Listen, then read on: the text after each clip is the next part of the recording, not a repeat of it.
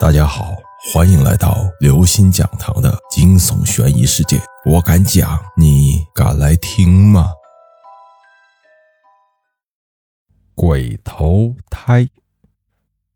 徐州的王姨说，她有一个叫李英的朋友，胆子特别大，爱喝酒。有一次邻村有人结婚，他多喝了一点，回家的时候天已经黑了。一个人走在路上，忽然对面走过来一个人。李应一看，这不是他死去多时的堂叔吗？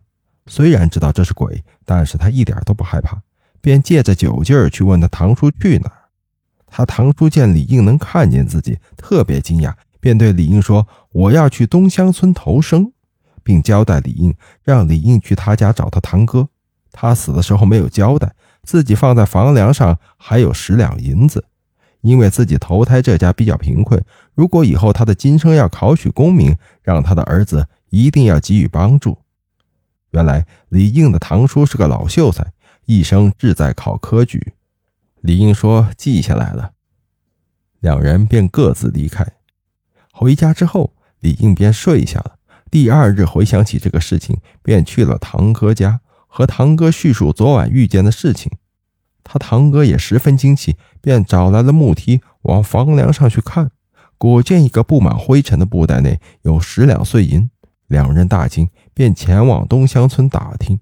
果然打听到东乡村有一户人家昨晚生出一个男孩，那家人十分贫穷，两人便以过路讨要茶水解渴为由前去拜访。只见那人家徒四壁，家中无一值钱家当，衣裳破破烂烂。两人便拿出银两相赠，并说出自己家住何处，有难处可直接上门。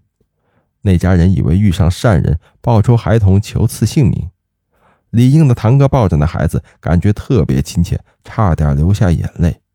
在与李应商议后，两人以续志为名相赠，以纪念其投生不忘科举之志。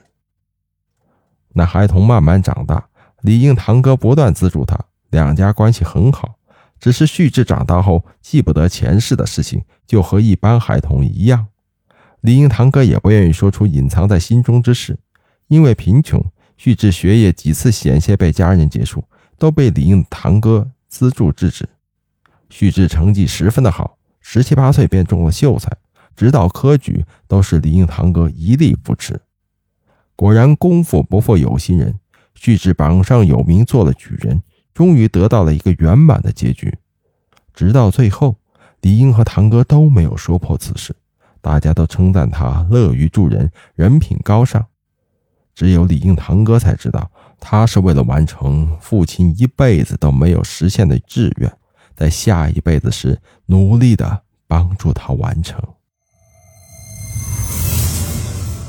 各位听众朋友，本期节目到此结束。如果您喜欢，请关注、订阅、点赞、转发四连击，谢谢您的支持，我们下期再见。